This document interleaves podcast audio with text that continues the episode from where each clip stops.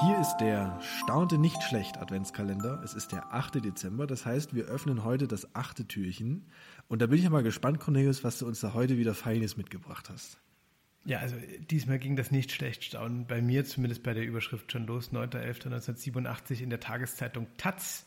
Und dort heißt ja. es, Achtung, Magie, Erotik und Befreiungskampf. Stark, das ist ja. was. So, und jetzt wird es im Text aber noch besser.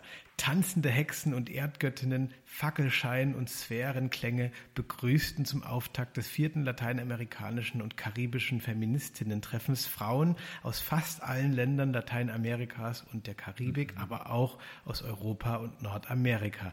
In einer riesigen Tropfsteinhöhle irgendwo in den mexikanischen Bergen überraschten die Gastgeberinnen mit einem spirituellen Happening. Danach ging es fünf Tage in das Bergdorf Taxco, Touristenmekka, zweieinhalb Stunden von Mexico City entfernt. Die Bevölkerung, an Invasionen gewöhnt und davon lebend, staunte nicht schlecht, als eine Armada von Reisebussen voll von Frauen, Frauen und nochmal Frauen einrollte und die Hotels in Besitz nahm. Die mexikanischen Organisatorinnen des Treffens machten aus der Not eine Tugend und forderten die Teilnehmerinnen auf, das wachsende Chaos durch Selbstverwaltung und Autonomie in den Griff zu bekommen. Lukas, als ich das gelesen habe, habe ich mal wieder gedacht, wie langweilig ist mein Leben eigentlich. Ich war Wirklich? noch nie ja, auf einem. Feministentreffen in einer ja. Tropfsteinhöhle, war auch noch nie im Bergdorf Taxco äh, in Mexiko. Ja, ja. Hammer, oder? Und Was wo, so ganz kurz jetzt, äh, als, als, als geneigter Zuhörer, wo war da jetzt die Erotik?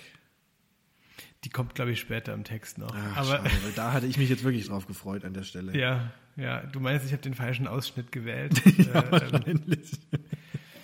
Ich habe auch Aber, von den tanzenden okay. Hexen und den Erdgöttinnen noch nicht viel mitbekommen jetzt. Ja, das stimmt. Das stimmt, das natürlich.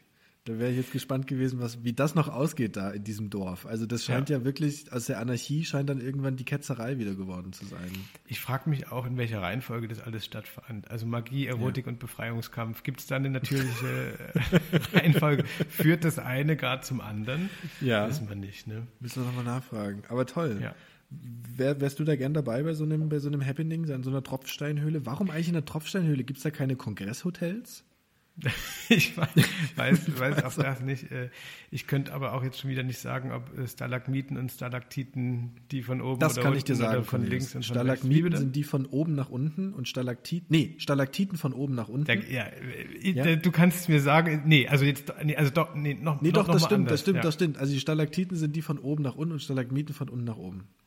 Da gibt es eine Eselsbrücke, die möchte ich aber nicht erzählen, weil die sexistisch ist. Es tut mir leid. Und oben und unten, das haben wir neulich von äh, Anna Bär, Annalena Baerbock gelernt, ja. ist so eine Sache, wo Christian eine 6 sieht, sehe ich irgendwo ja. eine 9. Und das soll morgen uns nicht passieren. Morgen haben wir eine ganz klare 9, oder?